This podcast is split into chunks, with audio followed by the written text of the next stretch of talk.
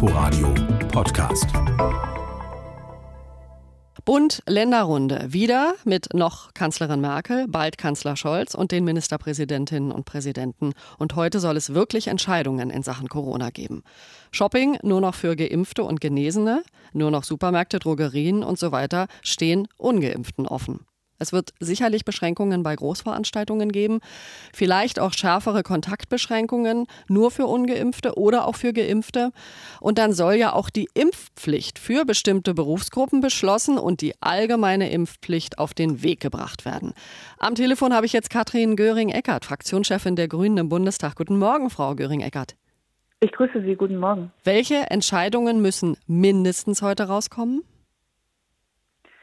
Ja, mindestens muss rauskommen, dass es erstmal eine größere Einheitlichkeit noch gibt und äh, dass äh, die Maßnahmen wie 2G in allen Geschäften, die Frage, was macht man mit Restaurants, äh, die Klarstellung, Diskotheken und Clubs zu schließen, äh, das gehört auf alle Fälle dazu, aber eben auch, dass keine Großveranstaltungen mehr stattfinden. Wir haben alle noch die Bilder vom Fußball vor Augen. Äh, das ist das eine. Und das andere ist, dass wir tatsächlich auch weitere Kontaktbeschränkungen brauchen. Sie haben es eben gerade in der Anmoderation schon gesagt nur für Geimpfte, äh, nur für Ungeimpfte oder auch für Geimpfte. Ich glaube, dass wir gerade da, wo die Inzidenzen sehr, sehr hoch sind, also in den Hotspot-Regionen, wahrscheinlich äh, das auch tatsächlich für beide brauchen, weil wir wissen, wir gehen in eine Phase, wo der Impfschutz eben auch nachlässt, äh, also der vollständige Impfschutz nach der zweiten Impfung, und zwar besonders bei denen, die in bestimmten Bereichen arbeiten oder bestimmtes Alter erreicht haben, weil die waren ja damals mit dem Impfen als Erste dran.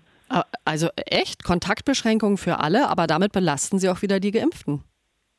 Nein, ich will nicht die Geimpften belasten, äh, sondern es geht ja nur um sehr, sehr kurze Zeit äh, und eine sehr kurze Zeit, wo man möglicherweise in Regionen, wo wirklich die Inzidenzen ganz weit nach oben gehen, auch sicherstellen muss, äh, dass der nachlassende Impfschutz, also die Möglichkeit, sich selbst wieder zu infizieren, aber vor allen Dingen auch andere anzustecken, dazu führen kann, dass das Virus weiter verbreitet wird. Und wir kennen gemeinsam die Situation in den Krankenhäusern.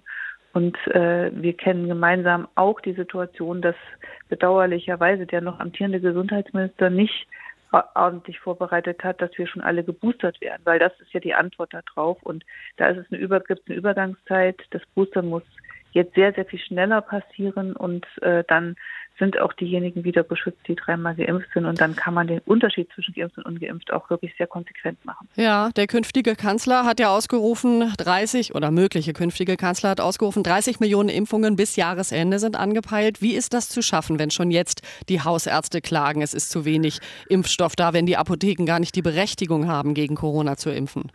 Genau, das muss man ändern und äh, das, äh, das gehört auch zu den Dingen, die nicht gut vorbereitet gewesen sind. Äh, und jetzt kommt es darauf an, dass diese 30 Millionen Impfdosen wirklich zur Verfügung stehen und auch an die Menschen kommen. Und dazu gehört es, dass überall geimpft wird, wo es irgendwie geht.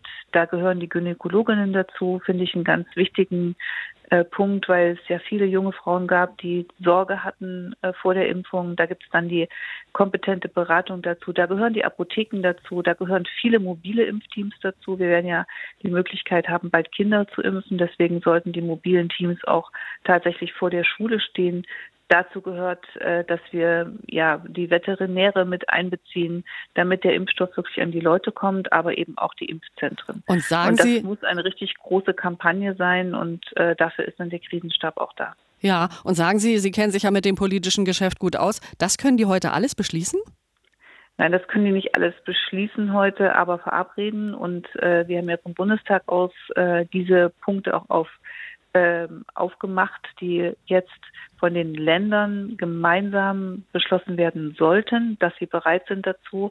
Und der Bundestag muss sowas beschließen, beispielsweise wie das Impfen in den Apotheken oder eben auch in einem erweiterten Katalog die Möglichkeit der Kontaktbeschränkungen. Das äh, kann der Bundestag machen. Und okay. dann geht es natürlich um die Frage allgemeiner Impfpflicht. Ja, äh, da geben Sie mir das Stichwort. Die Impfpflicht soll heute auf den Weg gebracht werden. Sie sagen, erst einmal muss die Impfpflicht für Fachkräfte kommen und dann die allgemeine. Muss jetzt nicht beides angegangen werden? Ja, definitiv. Es muss beides angegangen werden. Und äh, das erste ist die erste Stufe der allgemeinen Impfpflicht. Also dass man sagt, so ähnlich wir erinnern uns, wir haben ja beim, als wir noch nicht genug Impfstoff hatten, haben wir auch gesagt, erstmal impfen wir die Leute in den Pflegeheimen, die Hochaltrigen, das Krankenhauspersonal äh, etc. Und das gleiche Prinzip müssen wir jetzt, glaube ich, anwenden, dass wir sagen, die Impfpflicht beginnt dort, aber sie wird ausgeweitet und wird zu einer allgemeinen Impfpflicht, nicht zu einem Impfzwang übrigens. Ja. Äh, das, darum geht es nicht. Äh, es kommt nicht die Polizei, aber es gibt eine allgemeine Impfpflicht und dann eben auch restriktive Bußgelder oder eben ganz klar die Möglichkeit, dass man in bestimmte Einrichtungen nicht mehr gehen kann, wenn man nicht geimpft ist. Und sagen Sie, wie sehr stoßen Sie Ihre Anhänger mit der Impfpflicht vor den Kopf? Denn auch Sie haben ja einige Esoteriker, Freiheitsliebende in Ihren Reihen. Äh, die werden das als Wortbruch werten, oder? Wer freiheitsliebend ist, der äh, wird das gut finden, weil hier geht es ja darum, dass wenige die Freiheit immer von allen gleich äh, mit einschränken. Und das heißt ja jedes Mal Lockdown, Lockdown, Lockdown oder eben verschärfte Maßnahmen, wie wir sie jetzt wieder haben. Und das ist eine echte Freiheitseinschränkung, äh, die dann wenige mit ihrer persönlichen Freiheit diktieren. Und das finde ich geht nicht.